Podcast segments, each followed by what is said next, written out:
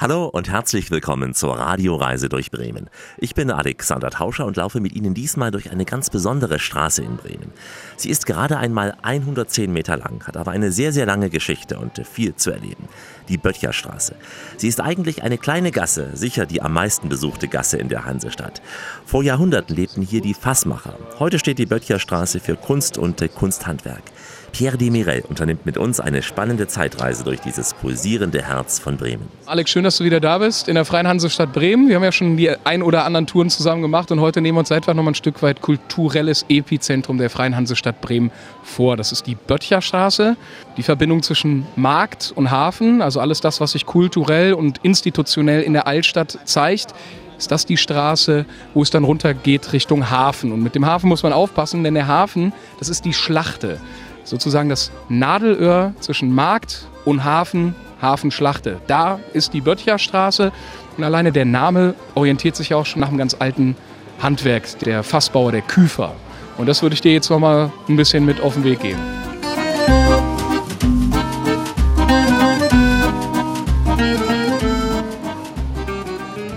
Böttcherstraße ist ein ganz entscheidendes Thema in der Freien Hansestadt Bremen. Du weißt ja, wir haben ja 1300 Jahre Geschichte und die Achillesferse, wie auch Hauptschlagader der Freien Hansestadt, das war ja immer die Böttcherstraße, diese Verbindung zwischen Markt und Hafen.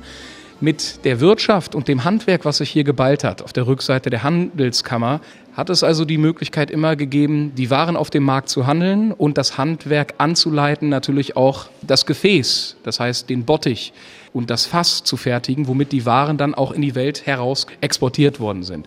Und das hat sich hier mitten in der Stadt geballt. Das sind 650 Jahre, in dem es die Böttcherstraße gegeben hat. Immer diese Verbindung zwischen Markt und Hafen. Hat sich also in der Zeit das Handwerk gar nicht groß verändert? Im Prinzip nicht. Irgendwann hatte dieses Handwerk einfach sein Zenit erreicht. Das musst du an der Stelle auch bemerken, weil wir liegen 70 Kilometer von der Nordsee weg.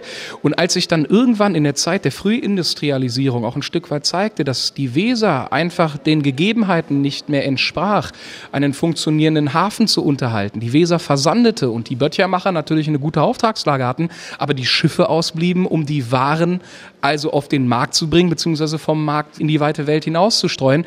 Am Ende war es sogar so, es gab keine Arbeit mehr für die Böttcher. Und die die das an der Stelle gestemmt haben, hatten sich selber die Frage gestellt, wenn hier kein Schiff mehr ankommt, wenn die Weser so versandet ist, dass wir gucken müssen, wo wir bleiben, wenn wir die Kinder und uns selbst nicht mehr durchbringen können, dann ist uns dieses Quartier an der Stelle auch nicht mehr gelegen. Dann können wir unser Glück in der Ferne suchen. Zwischen 1820, 1825 sich gedacht hat, wie behalten wir die Böttcher in dem Volumen zu Bremen? Wir bauen einfach Bremen an die Nordsee.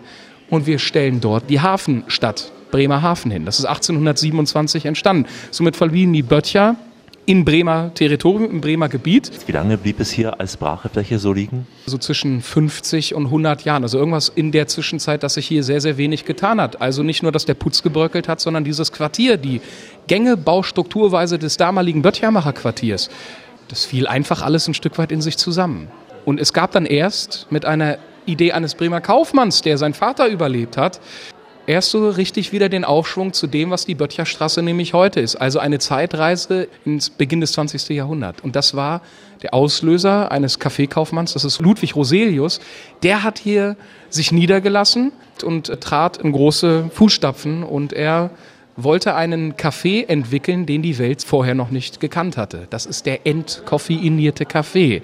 Mit der Arbeit, die sich Roselius in diesem ziemlich heruntergemachten Böttcherquartier nämlich dran gemacht hat, den entkoffinierten Kaffee nicht nur zu erfinden, sondern auch Jahre daran zu feilen, wie man denn das Koffein aus dem Kaffee heraus extrahiert. Das ist ein chemischer Prozess hat er bestehend und es auch geschafft, diesen Kaffee zu entwickeln und hat aus der Böttcherstraße, aus dem damaligen noch relativ brachliegenden Quartier, aufgrund dessen, dass er diesen Kaffee erfunden hat, aufgrund dessen, dass er diesen Kaffee auch in die Welt gemerchandised hat, eine neue Idee aus diesem heruntergekommenen Gängequartier gemacht. Die Böttcherstraße total umzuändern mit seinen eigenen finanziellen Möglichkeiten, Architekten, Künstler, Skulpteure herzuholen nach Bremen und eine Möglichkeit zu etablieren, um diese Straße ganz in seinem eigenen Form vom Denken als etwas Neues darstellen zu lassen und auch ein bisschen die, die Zeit einzufangen, in der man damals wieder große Schritte Richtung Zukunft unternahm. Heute sieht man es hier, das ist ja ein großer Magnet. Es ist eine Straße wie eine durchgehbare Galerie, ein Ort, durch den man schreiten kann. Eine einzigartige Architektur, die sich nämlich dadurch zeigt, dass es einen Baustoff gab, der damals also sehr schnell und günstig auch zu produzieren war. Das ist der Backstein. Künstler, Architekten hier zu ballen, um in den 1920er Jahren etwas zu schaffen, was auf der ganzen Welt nicht existent gewesen ist zuvor. Das heißt, der Kaffee, der ja heute noch eine große Bedeutung hat für Bremen, hat dieses neue Leben hier reingebracht in die Böttcherstraße. Es ist genauso, wie du sagst, weil früher waren auch andere Leute daran natürlich interessiert. Kaffee, was ein hohes Luxusgut war, was hoch besteuert gewesen ist, was allerdings auch in der Gesellschaft stark verschrien gewesen ist, weil man wusste, Koffein, das ist schädlich. Und eben dieses Manko vom Kaffee zu nehmen, einen verträglichen Kaffee neu zu erfinden, Kaffee auch ein Stück weit neu zu denken, aber das dann auch zu produzieren. Es hat knapp zehn Jahre gebraucht, um 1906 dann letztendlich auch das Patent der Entkoffeinierung anzumelden. Das eine ist die Handelsaktiengesellschaft, die daraus entstanden ist. Das ist Kaffee Haag, das kennen viele Hörerinnen und Hörer. Aber noch etwas mehr. Kaba, der Plantagentrank. Alex, das müsstest du doch Kaba, das war doch so unser Getränk als Kinder in der Milch, ja? Ganz, Kakao. Ganz genau. Also unter Ludwig Roseus mit etabliert worden. Und beispielsweise auch etwas, was auch viele kennen, wo es eine Abkürzung gibt. Das ist Onko. Kennst du Onko? Onko, Alex? noch aus der Werbung, als kleines Kind. Herr Onko, war das nicht Herr Onko? Herr Onko, weißt du, was Onko eigentlich bedeutet? Weißt du, was das die Abkürzung ist? Keine Ahnung. Das ist auch vielleicht ganz interessant für die Hörerinnen und Hörer. Onko heißt ohne Koffein. Das ist, da heben sich dann an der Stelle die, die schweren Nebel. Ja, da heben sich die schweren Nebel an dieser Stelle. Übrigens, der Kaffee spielt auch an anderen Orten in Bremen eine sehr wichtige Rolle. Wer auf dem direkten Weg vom Marktplatz zur Weser bummelt, der kann nicht nur shoppen, sondern auch Handwerkern über die Schulter schauen, zum Beispiel bei der Herstellung von Glas. Und dazwischen hört man immer wieder den besonderen Klang des Glockenspiels. Sie hören es im Hintergrund. Darüber erzählt uns gleich Dr. Frank Schmidt mehr. Er ist der Direktor der Museen Böttcherstraße, direkt in der Böttcherstraße.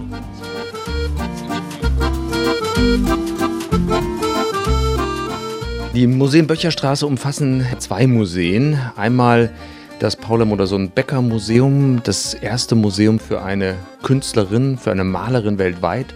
1927 hier eröffnet worden, in einem Gebäude, das von einem Architekten, Bildhauer Bernhard Höttger errichtet wurde im expressionistischen Stil. Auch das eine Besonderheit. Und dort sind die Werke von Paula Modersohn Becker zu sehen.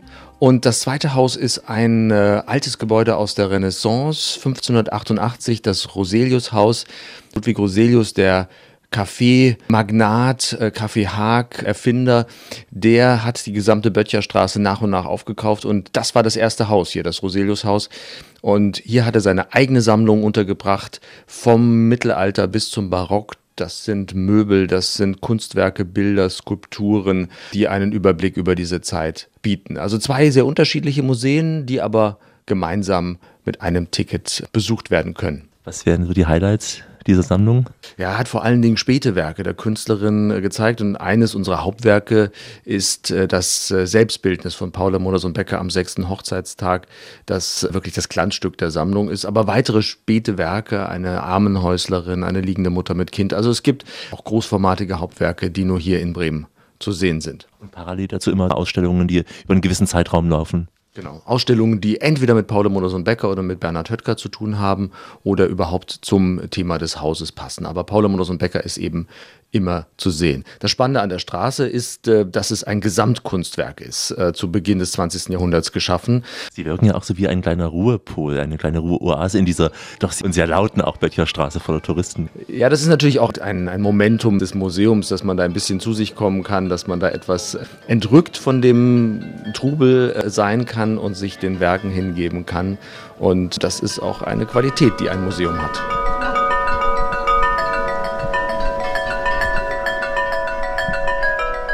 Schmidt jetzt vor dem berühmten Glockenspiel hier in der Böttcherstraße.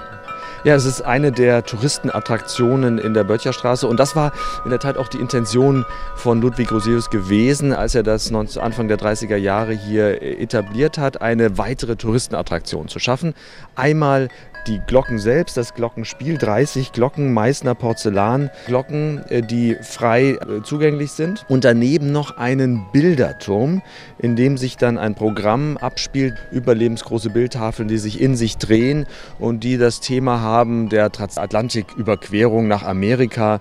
Ludwig Osius hatte viele Kontakte, Geschäfte mit Amerika, hat äh, Kaffeehandel dort betrieben, hatte auch eine Bremen-Amerika-Bank, die dort in dem Haus ansässig war und somit passte das gut auch in die Straße. Man hört ja hier eine Abfolge von Melodien, fast schon ein Potpourri, aber auch Melodien wie Die Gedanken sind frei, also ja. deutsches Volksgut, aber auch andere Melodien kann man hier hören.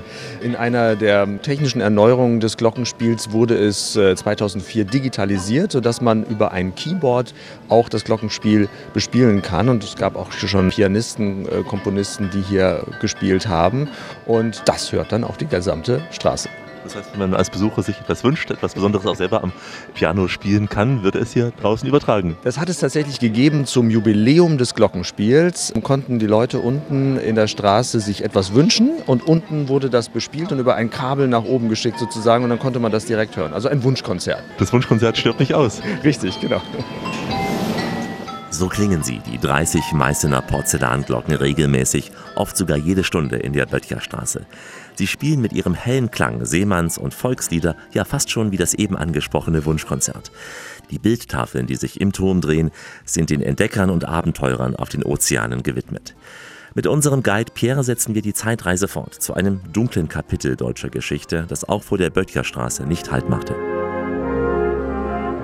Diese Böttcherstraße ist ja durch verschiedene Jahrhunderte gelaufen, auch durch sehr schwere, dunkle deutsche Jahre. Wie war es damals hier gewesen? Alex, das ist ein Thema. Die Böttcherstraße ist innerhalb von sechs Jahren ihrer Geschichte, insbesondere nach der Machtergreifung der Nationalsozialisten, dazu genutzt worden, um Kulturpolitik im Sinne der Nazis zu verbreiten. Denn wir haben hier zwei interessante Arten von Architektur, die sich hier gegenüberstellen. Das ist der Backsteinexpressionismus und eine Form des sogenannten Heimatschutzgedanken in Stein geschlagen. Das ist der regionale Bauansatz niedersächsischen Rundbogenstil zu schaffen, zwei Seiten einer Straße, die sich gegenüberstehen und somit auch die Architektur, die weit voneinander entfernt ist. Diese Offenheit, diese dynamischen Formen des äh, Paula Becker Modesohnhauses beispielsweise, etwas, was Bernhard Höttger geschaffen hat, sahen die Nationalsozialisten als etwas an, was in ihr Weltbild nicht passte. Und dass man die Böttcher Straße versucht hat, also auch zur damaligen Zeit im Sinne der Kulturpolitik der Nationalsozialisten umzudeuten. Zwei Seiten der Architektur gegenseitig auszuspielen. Eine gute deutsche Seite der Architektur zu haben und eine schlechte Seite, die mit der damaligen Ansicht nicht mehr konform ging. Somit hat man also sechs Jahre lang Leute in die Freie Hansestadt Bremen, auch in die Böttcherstraße geholt, um im Sinne der nationalsozialistischen Kulturpolitik architekturtechnisch dem Ganzen zu entsprechen. Das heißt, eine gute Seite und eine schlechte Seite gegenüberzuziehen. Überall hat man Bücher verbrannt, überall hat man Architektur, Kultur und Denkmäler geschändet letztendlich also auch etwas damit ausgelöst, was ja noch viel schlimmer werden sollte. Und dass auch das ein Beitrag ist der Böttcher Straße, mit der Geschichte also auch sorgfältig umzugehen. Für mich persönlich ist das ein ganz entscheidender Punkt, diesen auch zu benennen. Die Böttcher Straße ist 1944 dem Erdboden gleichgemacht worden. Wir schauen uns heute eine Straße an, die erst in den 1950er Jahren Stein für Stein neu wieder zusammengesetzt worden ist nach alten Bildnissen, nach dem, wie auch die Böttcherstraße in den 1920er Jahren ausgesehen hat. Und somit, dass wir also auch wissen, dass diese Straße nun mal auch ein gewisses dunkles Kapitel hat in ihrer sehr, sehr langen Existenz, aber auch sechs Jahre, die man an der Stelle nicht ausblenden kann, ist es wichtig, darüber in Kenntnis gesetzt worden zu sein. Und an einem Punkt mache ich es auch nochmal fest. Es gibt den großen Lichtbringer, ein großes goldenes Relief, das alles überstrahlt. Das ist der Kampf gut gegen böse, ein alttestamentarisches Bildnis. Das ist der Eingang in die Böttcherstraße, wenn man vom Markt kommt. Und 1936 haben die Nationalsozialisten nicht davor zurückgeschreckt, ein alttestamentarisches Thema für ihre Zwecke dadurch zu missbrauchen, dass man kleine Staffagefiguren in das goldene Relief gesetzt hat. Und jetzt ist es 80 Jahre quasi Geschichte, die man rekapitulieren kann und somit auch das etwas, was zur Böttcherstraße gehört. Gerade in diesen Zeiten daran zu erinnern, tut sehr gut. Das ist gut, dass du das erwähnt hast. Das ist ein Beispiel dafür, eben sich damit auch zu wappnen, wie wir das hier in der Böttcherstraße gesehen haben. Bildhauer, Maler, Architekten und Kunsthandwerker hatten einst diese Böttcherstraße gestaltet. Somit steht heute ein seltenes Beispiel für die Architektur des Expressionismus. Wir folgen jetzt dem süßen Duft und landen in einem kleinen Laden, der Kindheitswünsche wahr werden lässt. Diese Straße aus einem Sammelsurium von Millionen kleinen Backsteinen zusammenzusetzen zu etwas, was die Welt so noch nicht kannte.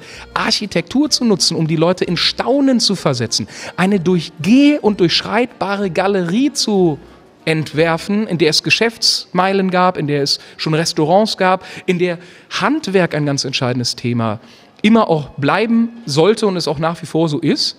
Das war etwas, was in den 1920ern, in den frühen 1930er Jahren auch ein Stück weit diesen Blick auf Bremen revolutionierte. Wir sehen ja hier auch in den Galerien Schmuck, Kleinkunst. Was für Handwerk lebt heute hier? Das ist so ein bisschen das, was du schon aufgezählt hast. Also erstens ist die, die Bandbreite des Handwerks ja sehr, sehr groß aufgestellt. Es sind die kleinen unikaten Geschäfte, die kleines unikates Handwerk bieten. Es gibt die Möglichkeit, hier zur Glasbläserin beispielsweise zu gehen. Es gibt ganz kleine, niedliche Sachen, dass man mit viel Passion und Liebe auch Leuten einen Anteil daran lassen kann, weil hier auch geschmackliches wirklich was Tolles passiert. Beispielsweise die Bonbon-Manufaktur, wo in Bremen in der Böttcher Straße die Bonschen herkommen. Gehen wir am besten mal in diese Bonbonnerie. Da machen wir das. Das ist die Bonbon-Manufaktur.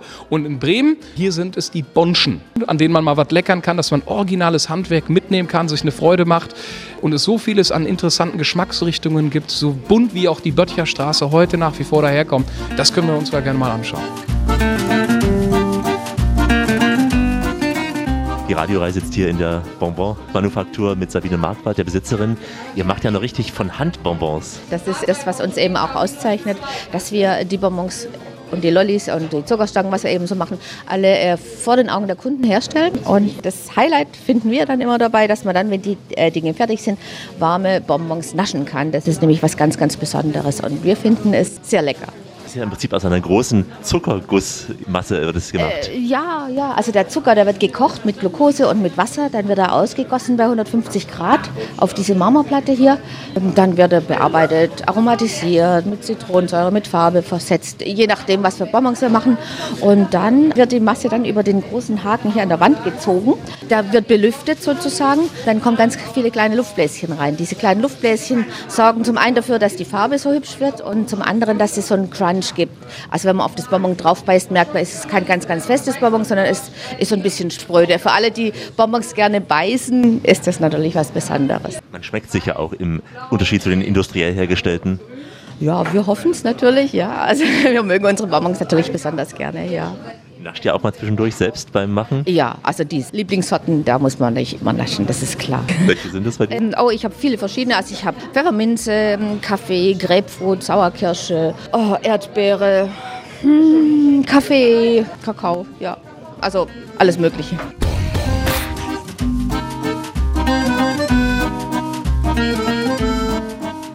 Das war jetzt hier eine schöne Zeitreise durch die Böttcher Straße. Beginnend von den Jahrhunderten Handwerker über die dunklen Jahre auch die Manufaktur heute. Eine sehr belebte Straße. Ich sehe immer wahnsinnig viele Touristen hier drin. Also es ist Wahnsinn. Das hier ist nun mal irgendwie dieses Epizentrum. Menschen von überall her strömen durch die Böttcher Straße. Man möchte eine schöne Zeit haben. Man kann sich hier mit Herz und mit Kultur und der Architektur widmen. Es gibt hier diese ganz kleinen niedlichen Fluchten, wo man sich was mitnehmen kann. Man kann die wunderbaren Museen mitnehmen. Man kann dem Glockenspiel an der Stelle also sich einfach mal hingeben und aber auch den Geist dieser Straße, die uns auch immer daran wachhält, dass man mit innovativen Ideen die Welt verändern kann. Das ist nämlich das, was auch die Böttcher Straße ausmacht. Man kann hier wunderbar essen, man kann vieles an der Stelle machen. Beispielsweise da, wo wir jetzt stehen, schau mal ganz kurz, du siehst hier oben, da steht was ganz Entscheidendes drauf. Erste Bremer Gasthausbrauerei. Das ist der Schüttinger. Und dass wir hier mitten in der Böttcher Straße eine wunderbare Privatbrauerei haben, wo man also obergärig, untergärig das ganze Jahr es sich gut gehen lassen kann und sich dem Thema Bier widmet, das bringt uns ja auch an der Stelle näher. Und somit ist die Böttcher Straße, ob es nämlich auch gegenüber ist, da gibt es die ständige Vertretung, ob man sich da dem Rheinland eher so ein bisschen widmen möchte. Und da gibt es dann also das Einzige, was dort ausgeschenkt wird, das ist das Kölsch. Man hat auf etwa 150 Metern so vieles Verschiedenes untergebracht, um Leute zu begeistern, um ihnen das auch zu zeigen, wofür die Freie Hansestadt Bremen steht. Und die Böttcher Straße ist einfach ein vortrefflicher Ort. Leute, die nach Bayern fahren, nach München in die Landeshauptstadt, da gibt es dann halt auch so ein paar Orte, wo man da hingeht, wo es die Leute hinzieht, ganz automatisch. Für mich als passionierten Esser, ich gehe immer gerne auf den Viktualienmarkt, schau mich an, Sehr deshalb gut. weißt du das ja auch. Aber bist schlank geblieben. Boah, das ist aber sehr freundlich ausgedrückt. Alles gut. Aber deshalb, das ist einfach auch so ein Ort, der das Originale der Freien Hansestadt Bremen einfach nur nochmal zeigt. Und ich kann jeden empfehlen, wer nach Bremen kommt, es ist ein Muss, durch die Böttcher Straße mal flaniert zu sein und sich einfach dem hinzugeben, worauf man Lust hat. Und abends dann die Gedanken verflüssigen hier. Das kann man wunderbar machen. Das ist doch mal eine gute Idee. Das mache ich jetzt auch gleich.